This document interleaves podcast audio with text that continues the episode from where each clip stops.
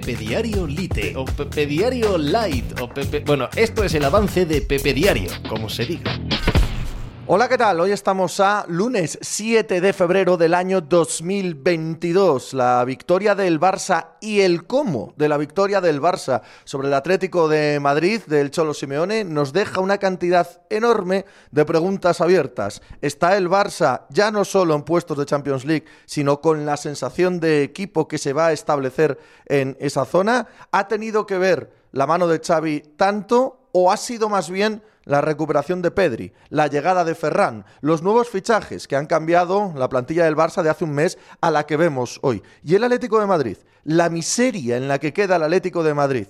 ¿Tiene solución este año? ¿Cuánta parte de culpa tiene el Cholo Simeone en la situación que está atravesando ahora mismo el Atlético de Madrid, que le tiene ya fuera de puestos de Champions y que la sensación que da es que no va a tener en modo alguno sencillo recuperar esa, esa lucha, esa pelea por estar entre los cuatro primeros, con lo que eso supone a futuro para el club. De eso, de que estamos en semana de mercado de traspasos en la NBA, de que Caris Lever ha llegado a los Cleveland Cavaliers a cambio del contrato expiring de Ricky Rubio, de que se van cerrando todos los puestos de entrenador abiertos en la NFL, ya solo nos quedan par, de que en MotoGP estamos en plena pretemporada y atisbamos una igualdad entre todas las motos como muy pocas veces hemos conocido.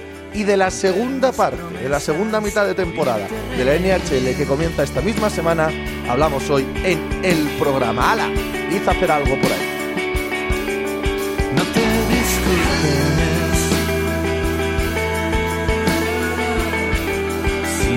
sentiste lo mismo por mí.